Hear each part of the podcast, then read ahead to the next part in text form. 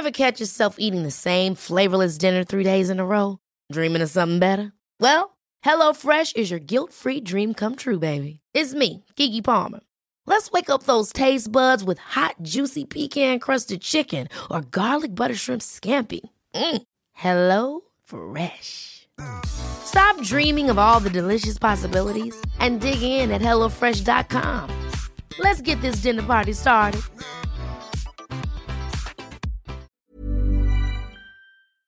Heraldo Radio. La HCL se comparte, se ve y ahora también se escucha. El Heraldo Radio presenta Cámara de Origen, un nuevo espacio para enterarnos del trabajo de las legisladoras y legisladores en los Congresos de México. En Cámara de Origen tiene la palabra Carlos Zúñiga Pérez.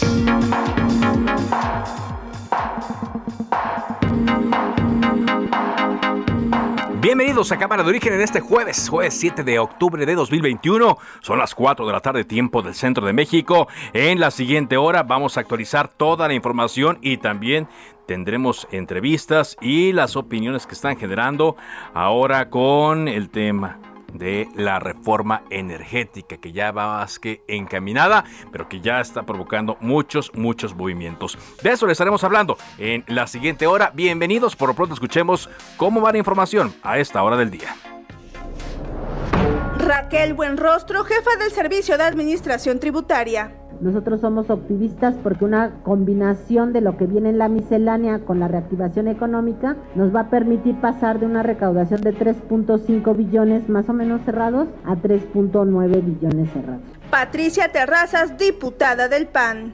No más el tema de citas, es todo un tema de corrupción, de falta de compromiso, de atención al contribuyente. Es un drama el tema de citas y no han atendido a Patricia Terrazas, diputada federal, como presidenta de Comisión de Hacienda. O sea, no me imagino el ciudadano común. Lo de mi hermano ha quedado ya muy claro de manifiesto que yo no protejo a nadie. Yo llegué aquí para encabezar una transformación. Por eso me dieron su confianza millones de mexicanos y no los voy a traicionar. Si mi hermano es responsable, que sea castigado. Yo no establezco relaciones de complicidad con nadie, ni con los miembros de mi familia. Yo ya no me pertenezco. Mauricio Curi, gobernador de Querétaro. En los últimos días hemos sufrido por las lluvias que han lastimado a miles de familias en todo el estado. Seguimos en estado de alerta. Entregan Premio Nobel de Literatura a escritor de Tanzania Abdul Razak Gurna. The Nobel Prize in Literature for 2021 is awarded to the novelist Abdul Razak Gurna for his uncompromising por su intransigente y compasiva penetración en los efectos del colonialismo. Of colonialism. Y aquí más de la información del día. La senadora Beatriz Paredes sufrió un accidente automovilístico anoche cuando regresaba de Pachuca Hidalgo, luego de asistir al informe, a uno de los informes de la senadora Nubia Mayorga. La camioneta en la que venían se volcó. Ella se encuentra ahora en un hospital eh, de la Ciudad de México. Nos dicen que está fuera de peligro, su vida no peligra, pero presenta lesiones en una rodilla y en la columna. El gobierno de Michoacán, el nuevo, acusó al exgobernador Silvano Aureoles de haber gastado durante casi seis años 1.200 millones de pesos para la renta de siete aeronaves que tenían como fin el transporte de funcionarios, vigilancia aérea y búsqueda y rescate. 1.200 millones de pesos. El nuevo gobernador de Nuevo León, Samuel García Sepúlveda, anunció que las instituciones educativas privadas que cumplan con los protocolos contra la COVID-19 podrán operar sin restricción alguna de aforo a partir del lunes 11 de octubre. Esto porque la anterior administración, la de Jaime Rodríguez Calderón, el Bronco, mantenía eh, restricciones, no permitían, incluso sancionó y clausuró algunos colegios privados donde se presentó un caso de COVID-19. Con la nueva administración las cosas cambian drásticamente. Mientras el presidente Andrés Manuel López Obrador urgió esta mañana a todas las universidades del país a regresar a clases presenciales. Argumentó que los maestros ya fueron vacunados contra la COVID-19 y que por eso no debe haber ningún riesgo. Hoy la jefa de gobierno Claudia Sheinbaum informó que ya se encuentran en construcción los bancos del bienestar los que estaban pendientes en Álvaro Obregón, Magdalena Contreras y Milpalta. Eran las zonas donde los vecinos se estaban oponiendo a la construcción de estas sucursales del nuevo banco del gobierno federal. Bueno, pues hoy finalmente, y sin la presencia obviamente de Andrés Manuel López Obrador, se llevó a cabo la entrega de la medalla Belisario Domínguez en el Senado de la República. Misael Zavala con la crónica de este acontecimiento. Adelante, Misael. Carlos, buenas tardes, buenas tardes al auditorio. Pues a comparación de lo que se esperaba de algunas manifestaciones o algunos señalamientos por parte de la oposición, se llevó a cabo de manera muy tranquila esta ceremonia solemne para la entrega de la medalla Belisario Domínguez, que en esta edición 2021 se le dio a la senadora morenista Ifigenia Martínez y también al doctor Manuel Velasco Suárez post-mortem, ambos por su incansable labor en pro de la nación. Eh, senadores, funcionarios federales, así como funcionarios del estado de Chiapas, acudieron a la antigua casona de Jicotencatl en el centro histórico de la Ciudad de México, donde pues se llevó a cabo esta ceremonia solemne. Primero se leyó, Carlos, el discurso del senador Belisario Domínguez, en el que se exponía pues prácticamente un conflicto internacional en la época de Victoriano Huerta. Después arrancó la ceremonia con un aplauso, un minuto de aplausos para la senadora Ifigenia Martínez, quien se convierte en la mujer número 67 en recibir esta presea. Después eh, continuó esta ceremonia histórica con un eh, con, con una disertación disertación, perdón, de la senadora Josefina Vázquez Mota, quien dio una remembranza del doctor Velasco Suárez, quien también pues recibió esta medalla en su edición post-mortem. Esta medalla la recibió su hijo Agustín Velasco y el, el galardón se le otorgó por su labor científica en la materia de bioética.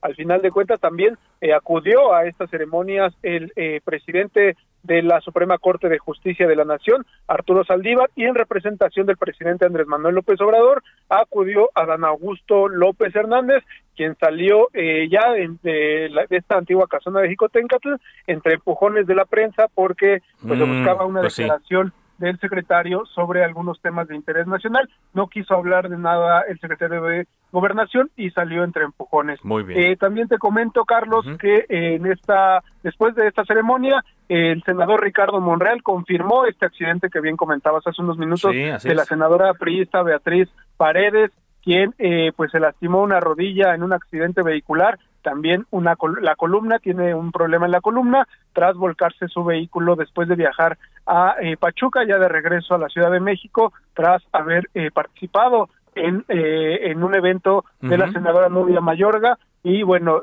según Ricardo Monreal, la senadora Beatriz Paredes está fuera de peligro, él se comunicó muy temprano con ella, solamente le había comentado que tiene un problema en la rodilla, Carlos. Bueno, pues qué bueno, y ojalá y se recupere pronto. Muchas gracias por ese reporte, Misael. Gracias, Carlos. Buenas tardes. Crónica de lo que pasó en el Senado. Saludo en la línea telefónica de Cámara de Origen a Jesús Zambrano, dirigente nacional del PRD. ¿Qué tal, Jesús? Buenas tardes. Muy buenas tardes, Carlos. Con el gusto de saludarte y a tus órdenes. Gracias, gracias por toda nuestra llamada, Jesús. Eh, han pasado muchas cosas en las últimas 48 eh, horas en torno a la alianza con el eh, PRI y con el PAN, con miras a la reforma energética, la discusión de la reforma energética planteada por el Ejecutivo. ¿Qué ha pasado en las últimas horas, Jesús, en cuanto a esta alianza? Porque hemos escuchado muchas declaraciones. ¿Cómo se encuentran? A ver, no, la alianza está allí en firme en eh, lo legislativo, es una coalición legislativa que hemos refrendado después de la coalición electoral, Carlos, y hoy pues eh, está en curso todo lo que tiene que ver con esta iniciativa de reforma eléctrica que ha presentado el Ejecutivo y que claramente eh, nosotros como PRD y por su lado el PAN, pero nosotros como PRD hemos dicho que con esos contenidos que hoy tiene que van en contra del medio ambiente, que no generan ninguna certidumbre de que van a bajar los precios de las tarifas eléctricas y de que al cancelar además eh, contratos eh, de inversiones que ya están en curso y que están operando y que eh, tienen por lo menos unos 10 mil empleos van a quedar en el aire, pues nosotros no podríamos transitar con eso. Eh, no estamos de ninguna manera de acuerdo con una reforma eléctrica que vaya en contra del cuidado del medio ambiente, que le termine costando más al país, que en aras supuestamente de que la energía eléctrica le cueste menos a la gente, terminemos pagando más, porque si el Estado, el gobierno, eh, como se conoce coloquialmente, eh, tiene se mete a subsidiar, entonces ¿de dónde vamos a sacar dinero para pagar los subsidios? Vamos a terminar pagando más impuestos, vamos a terminar eh, pidiendo prestado, vamos a endeudarnos, etcétera, y entonces al final de cuentas eh, sucederá lo mismo que en no pocas ocasiones ha pasado en nuestro país. Entonces, eh, vamos, eh, hay, hay cosas que nos preocupan como el precio de la energía eléctrica, sí. Hay cosas que nos preocupan como esto de que hay regiones enteras del país en las que en épocas de mucho frío o de mucho de altas temperaturas, de mucho, calor, eh, pues eh, eh, consumen más y entonces dicen, pues oigan, pues aquí debiera haber tarifas eh, preferenciales. Eso no está contemplado en, ninguna parte. no hay, no hay ese subsidio, ¿no? Que se daba. Así es. Y resulta que todo está quedando en manos de, del, del, CFE del Estado, que además el día de hoy produce energía eléctrica eh, 256% más cara que la que producen los privados con energías limpias. Y nos condenan a que ahora produzcamos eh, energía con solo sobre la base de lo que produzca la CFE eh, y que eh, al mismo tiempo vamos a necesitar más combustóleo más carbón para producirla y por lo tanto más contaminación y vamos a contribuir más, contribuir, por decirlo de esa manera, eh, al calentamiento global, violando acuerdos internacionales. Entonces, bueno, todo eso tiene que ser considerado, lo hemos estado platicando con los amigos del, del PRI, Sí, eh, justo ayer, perdón, ayer, decía eh, Alejandro Moreno en una conferencia de prensa que ah, se habían reunido hace poco eh, para discutir varios asuntos entre PAN, PRI y PRD. Hablaba de las alianzas estratégicas, pero también de el, asunto legislativo, las alianzas para las elecciones del próximo año, Jesús. Pero digamos que para muchos pareciera que ya esta alianza electoral de legislativa, que se vendió como un bloque de contención, pues se puso a prueba muy rápido Jesús? Pues eh, sí, así corre la vida en nuestro país tan rápido como lo que estamos viviendo, Carlos. Pero eh, pues en el PRI hay una discusión muy intensa, yo tengo conocimiento de ello. Sé que una parte muy grande, hay quienes hablan de que la mayoría de eh, las y los diputados del PRI están en contra de la propuesta de, de, reforma. Sí y no van a tener los votos necesarios eh, para sacarle adelante, pero yo creo que pues eh, yo respeto los procedimientos internos de cada partido, en este caso lo del PRI de Alito Moreno, claro. Eh, que dice con foros, pues con foros, si escuchan a la gente, les van a terminar diciendo esa reforma es regresiva, no le conviene al país. Y van a terminar votando en contra y entonces la coalición seguirá viva seguirá viva. Ahora Jesús, eh, ¿qué, está en juego en esto? La actual reforma energética, sabemos, salió del Pacto por México, del cual Jesús Zambrano fue un, protagonista. Que eh, fue la causa, porque no la aprobamos nosotros, fue la causa de la ruptura del Pacto por México, ¿eh? hay que dejarlo muy claro. Exactamente. Votamos en contra. Ajá. Y hoy, porque no contiene los elementos que nosotros exigíamos en aquel momento, Carlos, Ajá. Eh, de, de, una, de lo que consideramos debía ser una reforma, hoy tampoco están presentes y por eso estamos en contra. Ajá. ¿Cómo cuáles son estos, Jesús?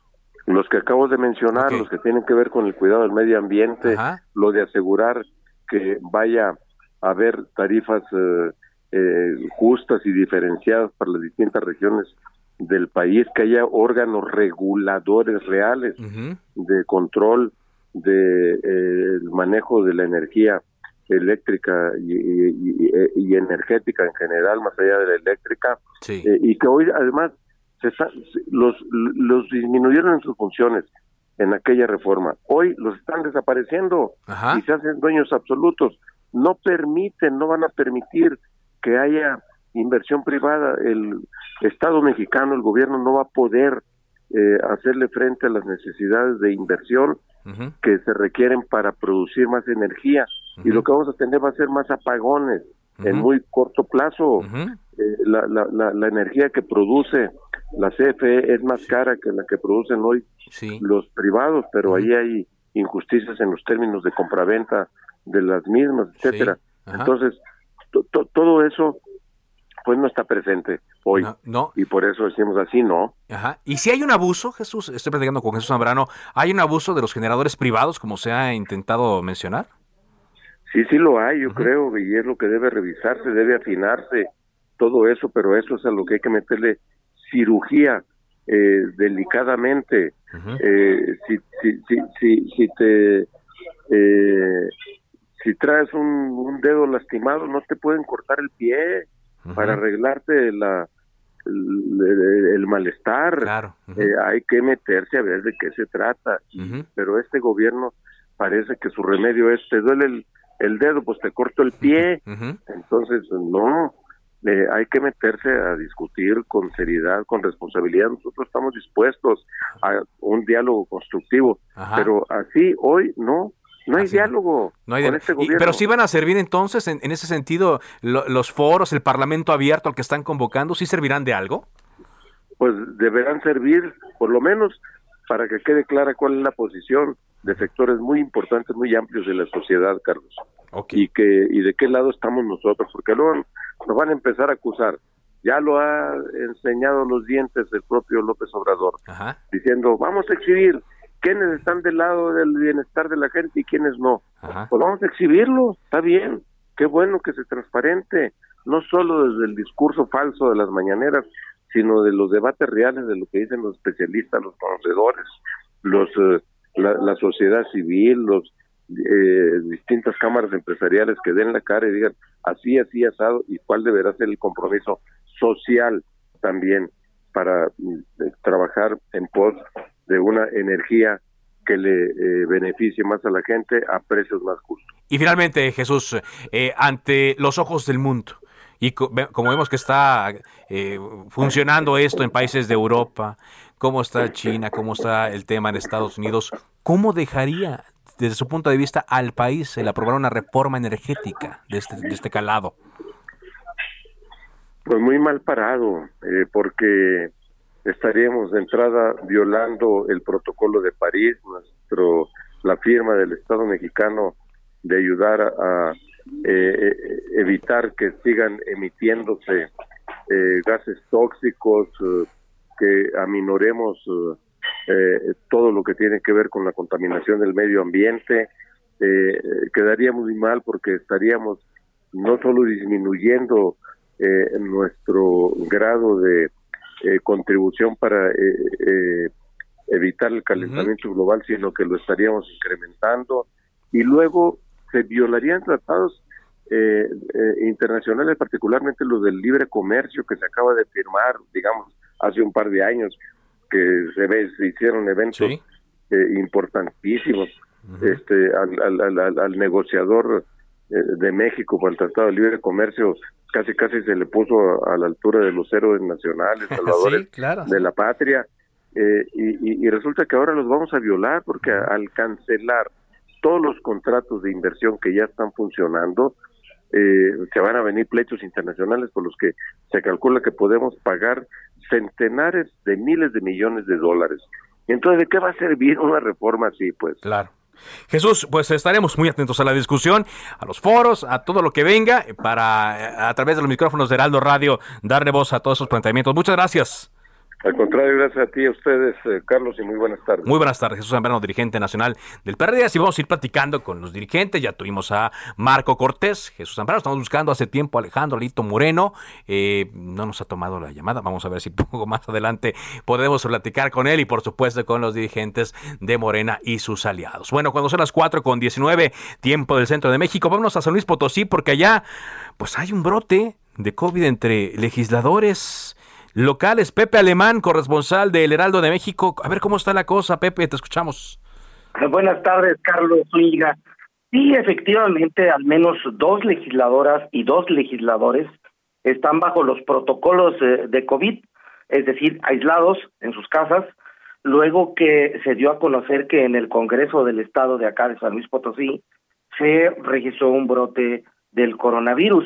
El, eh, coordinador jurídico, Luis Fernando González Macías, fue, digamos, el eh, caso positivo que eh, propagó este brote. Y ayer se reunió, tuvo una reunión de trabajo con estos cuatro legisladores. Se trata precisamente de la presidenta del, del Congreso del Estado San Luis Potosí, la perista Yolanda Josefina Cepeda Echeverría, el presidente de la Junta de Coordinación Política, José Luis Fernández Martínez del Verde, y eh, el eh, priista Edmundo Azael Torrescano Medina. También la diputada de redes sociales progresistas, Gabriela Martínez Lárraga, se encuentra en aislamiento porque tuvo contacto con estas personas. Eh, Carlos, hay otros tres trabajadores, dos, un, dos de ellos de el área de comunicación social, que están también aislados por tener contacto con este funcionario, pero incluso ya presentan síntomas. O en este contexto, Carlos, hoy se llevó a cabo la sesión plenaria del Congreso y eh, el de hecho el priista Edmundo Torrescano estaba presente y estuvo presente en una reunión de comisiones antes de la reunión plenaria y de repente le avisaron y salió corriendo de la sesión de pleno aislarse, pero mientras tanto ya tenía contacto con mucha gente. No, pues sí, ya, ya, ya, correr a estas alturas, pues no sé si sea lo suficiente. Ahora, eh, eh, pues pareciera que, el asunto sea serio, porque luego ya ves, Pepe, que en algunos casos se ha abusado de este, de este asunto diciendo, eh, hay brote de COVID, ya no vamos a trabajar, no hay ningún asunto grave así en ciernes que estén en San Luis Potosí y que esto sea como pretexto. Digo, ya sabes cómo somos mal, mal pensados los periodistas, ¿no? Sí, bueno, hay tres puntos fundamentales. Uno es la Fiscalía General del Estado está céfala, tiene un encargado de despacho. Ah, Sin embargo, está está supeditada que el gobernador Ricardo Gallardo mande una terna, entonces tiene todavía sigue su proceso. Está en la elección de dos magistrados del Poder Judicial y uno del Tribunal este de lo de administrativo, pero digamos digamos son asuntos menores. Hoy se llevó a cabo la sesión y bueno, eh, Carlos, tú sabes que también existen ya las redes sociales y, claro. y, las sesiones virtuales. Entonces, muy probablemente, si este brote se confirma, si salen positivos todas estas gentes, pues las reuniones serán virtuales. Bueno, pues atentos entonces y ojalá y no no no se esparza más este virus. Muchas gracias, gracias eh, Pepe. Un abrazo, Carlos. Pepe Alemán, el corresponsal de El Heraldo de México, eh, con esta eh, información. Y vamos a, continuar también con, con más eh, noticias. Em, estamos averiguando más del asunto de Beatriz Paredes, pero ya le damos a conocer que únicamente resultó con algunos golpes. Esperamos que se recupere pronto. Oiga, también lo que nos llamó la atención es algo que pasó en Acapulco, donde un grupo de hombres armados incendió un camión urbano de la ruta costera Flamingos y primero secuestraron el camión y después lo incendiaron cerca de la una de la tarde. Yo coloqué un video en mi cuenta, arroba carloszup. Según versiones de las autoridades, los pistoleros llevaron la unidad hasta el funcionamiento de las playas por el rumbo de la quebrada y ahí lo rociaron de gasolina y le prendieron fuego. Se cree que es un cobro, digo, una venganza por no pagar derecho de piso.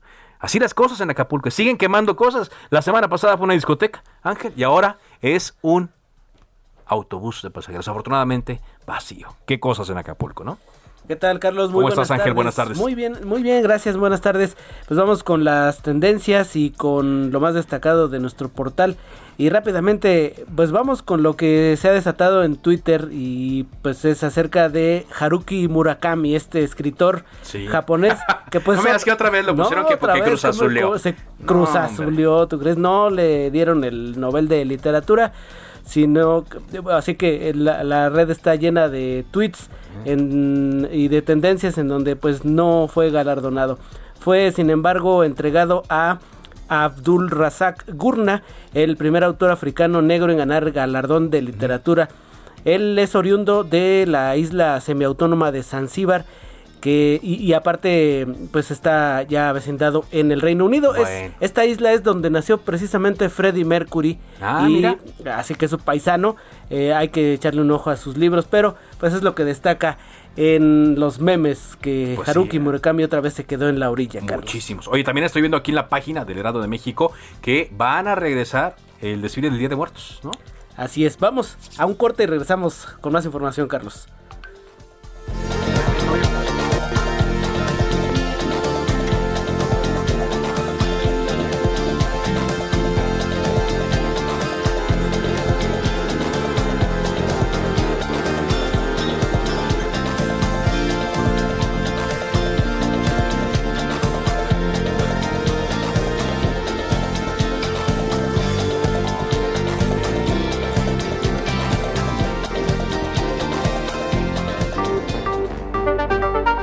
Se decreta un receso. Vamos a un corte, pero volvemos a Cámara de Origen con Carlos Zúñiga Pérez. Heraldo Radio.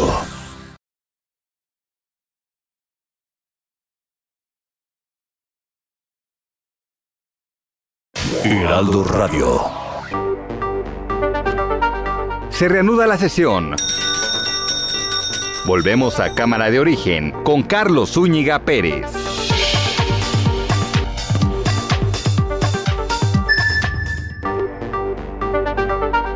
Contacte a Carlos Zúñiga Pérez en Twitter, Facebook e Instagram como arroba carloszup.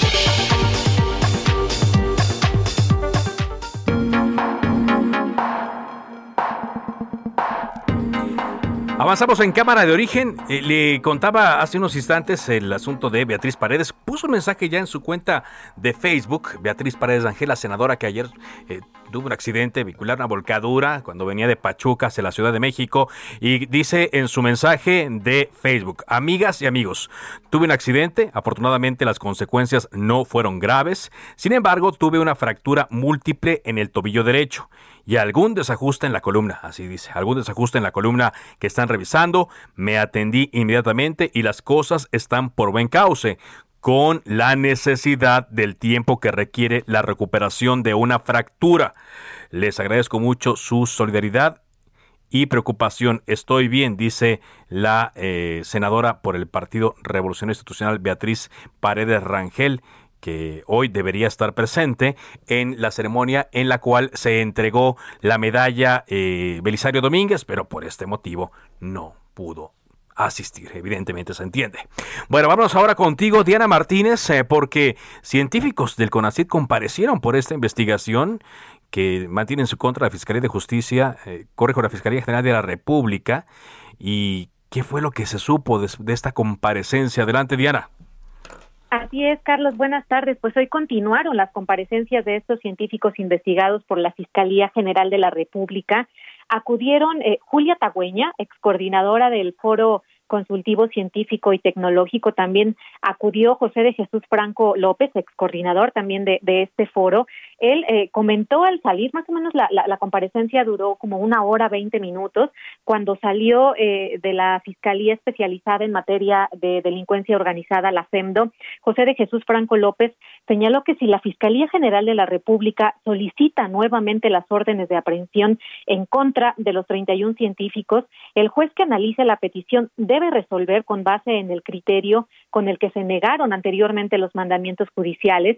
Eh, Franco López aseguró que eh, ya recuperó la confianza en el sistema judicial mexicano y espera que así se mantenga. Eh, dice que recuperó esta confianza, pues primero por la, la resolución de la Suprema Corte de Justicia de la Nación, a quien determinó que el foro consultivo había recibido fondos de manera legal, también por la negativa del juez eh, de, dar estas órdenes de aprehensión a la Fiscalía General de la República y pues hoy con el acceso que les está dando justamente la Fiscalía a la carpeta de investigación, aseguró también que tiene evidencias de su inocencia, pues el foro ha operado de una manera honorable, transparente y que ya fue auditado, bueno, por lo menos eh, eh, dos veces al año.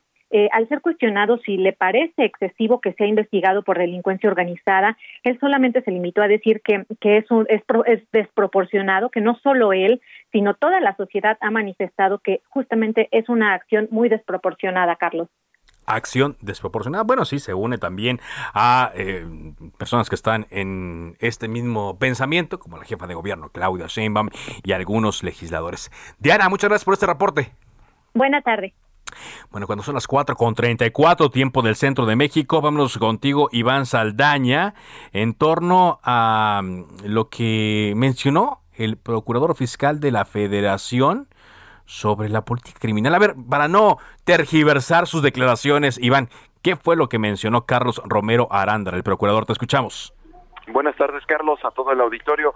Pues sí, el procurador fiscal de la Federación aseguró este miércoles a diputados federales que la política criminal fiscal llevada a cabo por el Poder Ejecutivo Federal de la mano con el Congreso de la Unión ha funcionado y la cual dijo se demuestra con la recaudación y el combate de los evasores fiscales en México, principalmente contra las principales factureras y la subcontratación conocida como outsourcing. Esto lo dijo desde la Cámara de Diputados frente a la Comisión de Hacienda, fue citado junto con la titular del el SAT y también el subsecretario de Hacienda para hablar sobre el, el paquete económico eh, que está en vísperas de discutirse en la Cámara de Diputados. Ahí el procurador resaltó que han ido contra grandes grupos factureros y anunció que se presentarán más querellas con fines de órdenes de aprehensión. No citó nombres, pero evidenció defraudadores fiscales que dijo pues han ido con perfil de socialité. Estas declaraciones, pues hay que recordarlo, se dan en el marco de la orden de aprehensión contra la conductora de televisión Inés Gómez Montt, acusada de peculado, delincuencia organizada y operaciones con recursos de procedencia ilícita. También, eh, al ser cuestionado por eh, los legisladores sobre las propuestas que trae el paquete económico específicamente en la ley de ingresos y la miscelánea fiscal, el procurador pues reveló una una una cifra bastante fuerte, Carlos. Dijo que en los últimos tres años la Procuraduría Fiscal ha presentado 570 querellas ante las autoridades judiciales por delitos fiscales que representan un daño al erario público por 20 mil millones de pesos. Esto incluye, dijo, los casos de patrulleros, outsourceros, así le llamó, políticos corruptos, empresarios evasores e incluso contra las propias empresas. Y pues habló de ahí también de algunas recuperaciones por dos mil millones de pesos derivados de un proceso que se vinculó a proceso a más de 100 casos. Es parte de lo que dijo aquí el procurador en esta reunión de trabajo con los diputados federales. Gracias, muchas gracias eh, por este reporte, Iván. Buenas tardes. Buenas tardes. Bueno, y hablando de diputados federales, llamó mucho la atención y generó mucha polémica, mucha discusión en las redes sociales los planteamientos que el diputado federal por el PAN, Gabriel Cuadri, eh, hizo en torno a la reforma eléctrica que presentó el presidente Andrés Manuel López Obrador como una atrocidad climática y ambiental, calificó eh, Gabriel Cuadri esta iniciativa. Está con nosotros vía telefónica. ¿Qué tal, diputado? Hola, Carlos, ¿cómo estás? Buenas tardes. Buenas tardes. estar contigo y tu auditorio. Igualmente. Una regresión insólita califica también Gabriel Cuadri esta, esta reforma que presenta el presidente López Obrador, Gabriel. Sí, absolutamente, Carlos. Mira, esa contrarreforma es una verdadera puñalada a la espalda de la nación. ¿Por qué?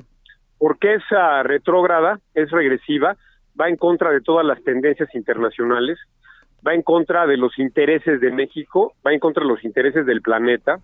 Es una reforma confiscatoria porque confisca indirectamente a empresas privadas, que rompe con la certidumbre jurídica, que va a destruir la confianza y por lo tanto la inversión privada en el país y a generar mucho más desempleo y más recesión económica.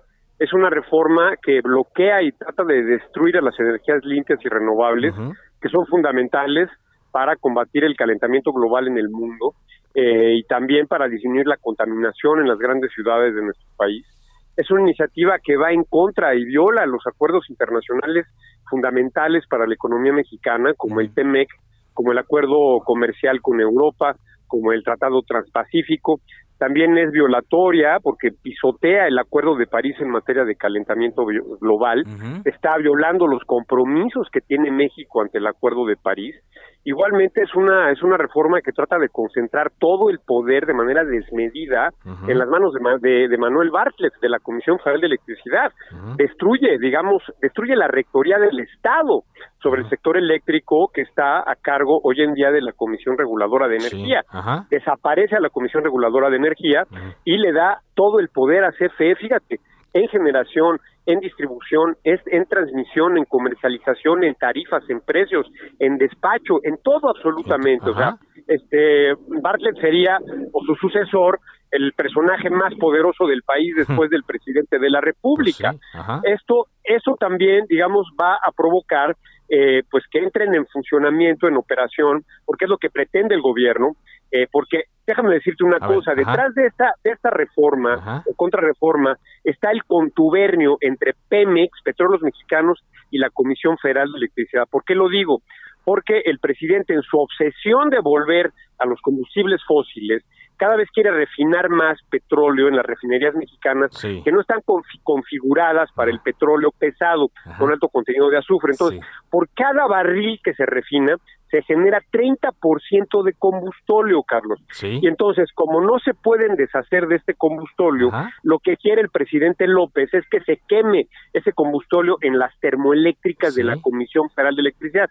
Por eso está bloqueando a las energías limpias y a las empresas privadas para poder en que para poder que entren para para que entren en operación las centrales obsoletas, sucias y contaminantes de combustóleo de la propia Comisión Federal de Electricidad, lo cual además va a elevar los costos de generación, que son mucho más caras, son cinco veces más caras, fíjate, que las centrales de energía limpia eólicas y solares. Ahora esto va a eh, hacer que aumenten las tarifas de energía eléctrica y aumenten los subsidios. Es una verdadera barbaridad lo que está tratando de hacer el presidente López. A ver, eh, Gabriel, estoy platicando con Gabriel Cuadre, diputado ahora por el PAN, pero con todas estas eh, cosas que me señala, con todas estas características de la reforma, yo me pregunto, al igual que me imagino que el auditorio, entonces, ¿quién elaboró eh, esta, esta iniciativa o quiénes la elaboraron sabiendo que van a meter al país en un montón de problemas?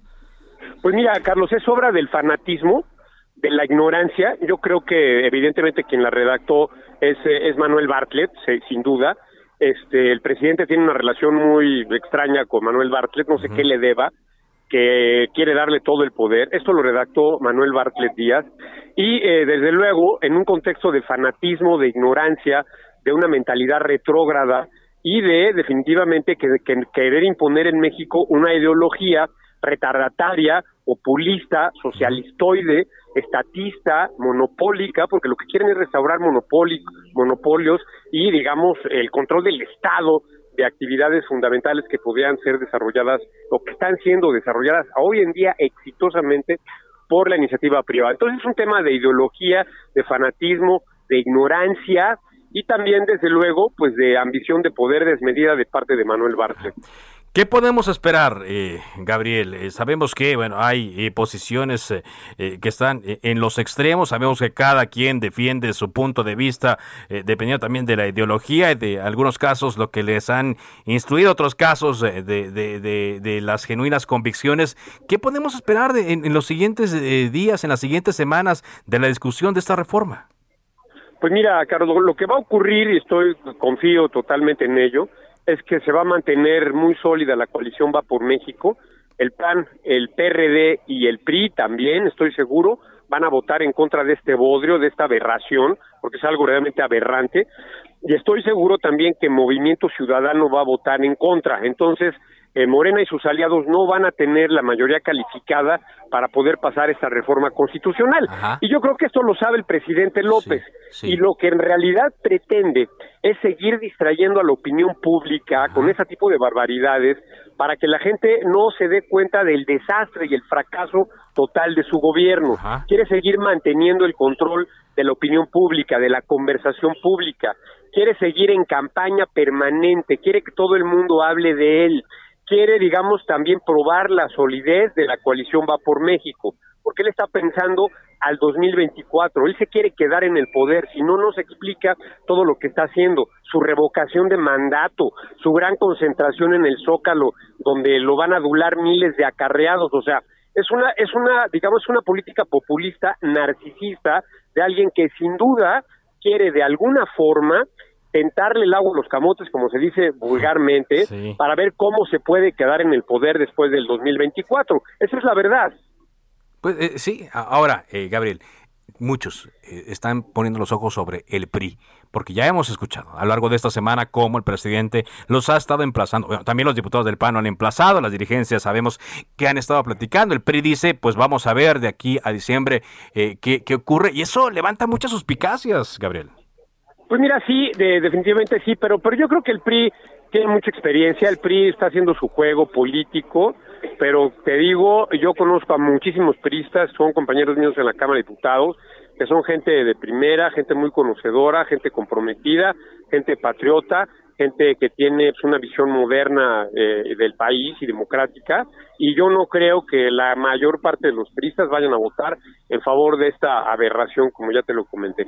Bueno, Atentos entonces, Gabriel, gracias por ahondar un poco en estas declaraciones que decimos. Eh, generaron mucha, muchas discusiones. Me imagino que, el, ha de haber llovido en las redes sociales, ¿no? Pues sí, ya sabes, este, las, las, los bots de Chairo son verdaderamente virulentos, pero bueno, la verdad es que no me afectan. Muy bien. Gracias, muchas gracias, Gabriel. Al contrario, a ti, hasta luego. Gabriel Cuadri, eh, ahora diputado por el Partido eh, Acción Nacional, y bueno, cada quien, pues sí, atrincherado en, en su postura. Sabemos que más adelante habrá eh, foros, habrá también lo que le llaman Parlamento abierto, y seguramente tendremos más, pues, temas que conocer de todos los lados, ¿eh? de todos los lados que están involucrados, porque esta reforma vaya que sí va a tocar a todos los habitantes mexicanos. Eh, ¿Por qué? Porque pues, todos consumimos energía, ¿no? Es el tema. Saludo ahora al diputado local eh, por el PAN, la Ciudad de México, Raúl Torres Guerrero. ¿Qué tal, diputado? ¿Cómo está? Muy bien, Carlos, muchas gracias. A ver, antes de, pasar aquí un tema que traigo, platíquenos un poco, eh, diputado, ¿cómo están las condiciones eh, eh, en el Congreso? Porque pareciera que todavía no, vaya, pareciera que hay una parálisis a consecuencia de que no, no se han terminado de ver el, el asunto de las comisiones, grupos de trabajo. Platíquenos un poco, ¿cuál es la condición actual del Congreso? Así es, pues Carlos, te comento, hemos estado ya en pláticas los distintos grupos parlamentarios y la Junta de Coordinación Política para ver qué comisiones van a quedar y en qué grupo parlamentario. Hoy todavía es fecha que no hay un acuerdo como tal, se está hablando ya de posibles eh, nombres de comisiones que pudieran asignarse a cada grupo, pero hasta hoy no hay nada escrito.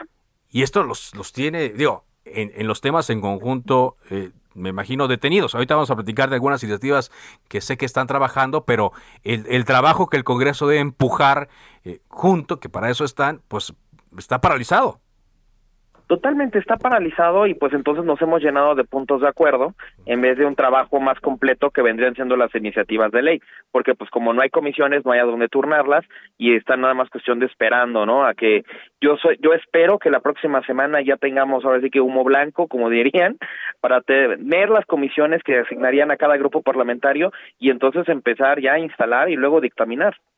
Muy bien.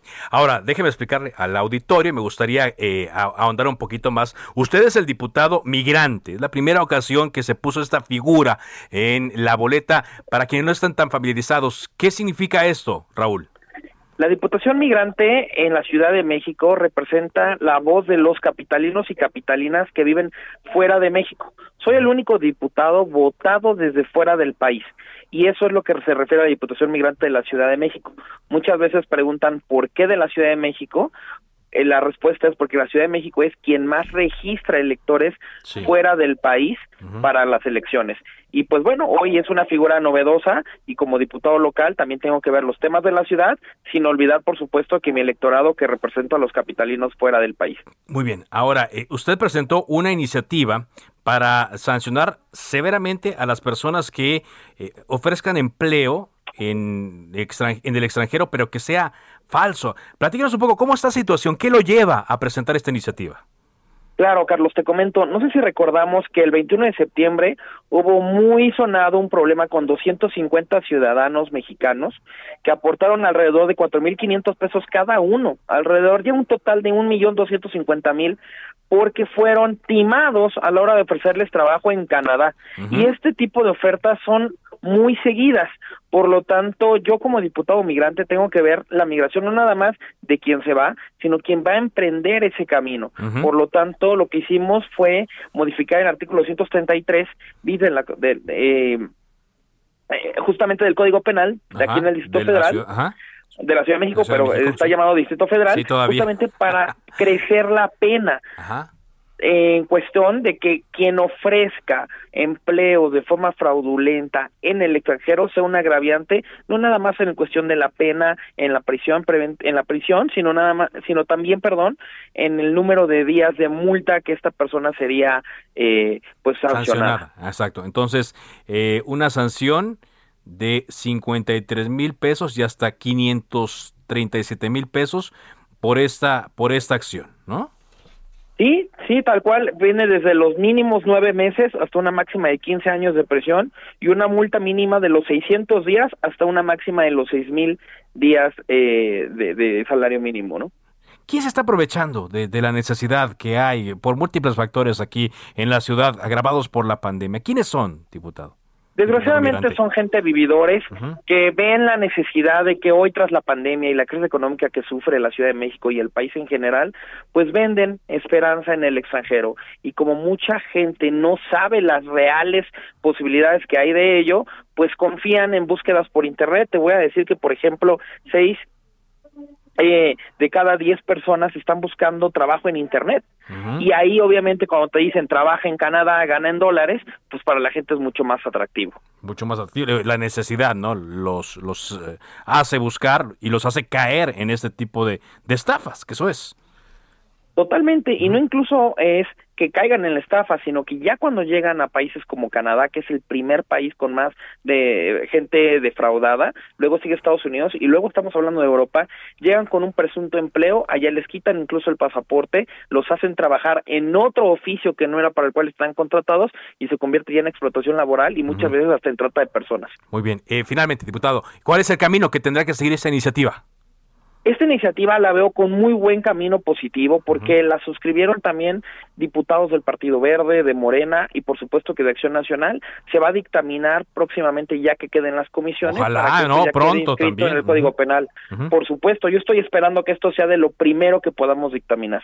Muy bien, pues ojalá y eh, que tengamos mm, mejores noticias para eh, quienes están buscando empleo y que son estafados por estas personas. Diputado migrante Raúl Torres, gracias por esta conversación. Muchas gracias, Carlos. Quedo a la orden. Raúl Torres Guerrero, diputado del Partido Acción Nacional. De última hora estamos recibiendo esta información eh, por parte de eh, Morena porque están solicitando una sanción, bueno, más bien están denunciando a la nueva alcaldesa de Cuauhtémoc, a Sandra Cuevas, el delegado en funciones de Morena en la Ciudad de México, Tomás Pliego, presentó una denuncia por la presunta promoción personalizada de la alcaldesa Sandra Cuevas. Esto por la violación, supuesta violación, al artículo 134 de la Constitución, en compañía de concejales de la demarcación eh, Cuauhtémoc. Recordemos que hace unos días circuló una fotografía de Sandra Cuevas encabezando un acto, un pase de revista, y eh, tenía las banderas de los tres eh, partidos políticos, de PAN, PRI y, PRD cosa que eh, de inmediato levantó polémica, pues como debe de ser, y señalaron que estaba violando el artículo 134 de la Constitución. Ahora, Tomás Pliego, junto con la representación de Morena ante el Instituto Electoral de la Ciudad de México, presentaron esta denuncia por promoción personalizada de eh, Sandra Cuevas, la eh, nueva alcaldesa de Cuauhtémoc. Bueno, pues vaya que la, la situación sí está de esta manera. Bueno, y también desde el Congreso estamos recibiendo esta información del Congreso de la Ciudad de México, donde el diputado local del PAN, Ricardo Rubio, presentó un punto de acuerdo, porque ya decía hace rato el diputado migrante que no hay manera de presentar iniciativas. Bueno, el diputado local del PAN, Ricardo Rubio, presentó un punto de acuerdo mediante el cual exhorta a las autoridades del gobierno de la Ciudad de México a crear un canal de televisión con contenido exclusivo de las a las personas mayores. Ante el Pleno del Congreso, Dice que pues es muy importante crear este canal ya que en la capital del país hay 1.490.000 adultos esto es cerca del 16%, dice, de la población de los habitantes de la Ciudad de México, pero pues lo que no sabemos es a estas alturas, a estas alturas de las eh, redes y de la forma en la cual está desarrollado el Internet, pues eh, sea necesario crear un canal de televisión.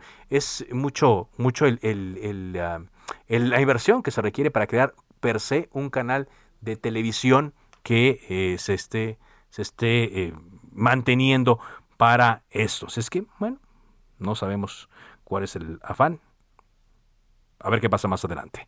Vamos contigo a Atahualpa Garibay, a Baja California. Adelante con tu reporte. Buenas tardes, Carlos. Buenas tardes a todo el auditorio para informar que diputados federales del Partido de la Revolución Democrática exigieron este día al gobernador eh, del estado, Jaime Bonilla Valdés, que garantice el suministro de agua potable para la zona costa en Baja California. Esto porque el gobierno de Jaime Bonilla debe 163 millones de pesos a la Comisión Federal de Electricidad y la paraestatal el viernes anterior anunció que iba a suspender el servicio de energía a la Comisión Estatal del Agua y esto provocaría o va a provocar la suspensión de eh, el suministro de agua potable para dos millones de habitantes aquí en la zona costa residentes de Tijuana, Rosarito y ah, Ensenada. Estefanía Rodríguez Estefanía Rodríguez, diputada federal del PRD por Baja California, presentó un punto de acuerdo en la Cámara de Diputados el día de hoy. Muy bien. Este Estamos eh, atentos a Tahualpa porque me cae la guillotina. Gracias por tu reporte. Saludos. Muchas gracias. De esta forma despedimos Cámara de Origen. Siga aquí en Aldo Radio con Javier Solarzano. Por ahora, les hablo Carlos Olliga Pérez. ¿Es cuánto? Se cita para el próximo programa. Cámara de origen, a la misma hora, por las frecuencias de El Heraldo Radio. Se levanta la sesión.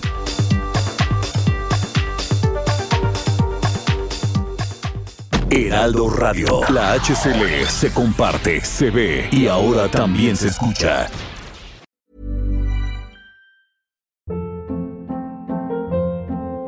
Hold up. What was that? Boring. No flavor. That was as bad as those leftovers you ate all week. Kiki Palmer here, and it's time to say hello to something fresh and guilt-free. Hello Fresh. Jazz up dinner with pecan-crusted chicken or garlic butter shrimp scampi. Now that's music to my mouth. Hello Fresh. Let's get this dinner party started. Discover all the delicious possibilities at hellofresh.com.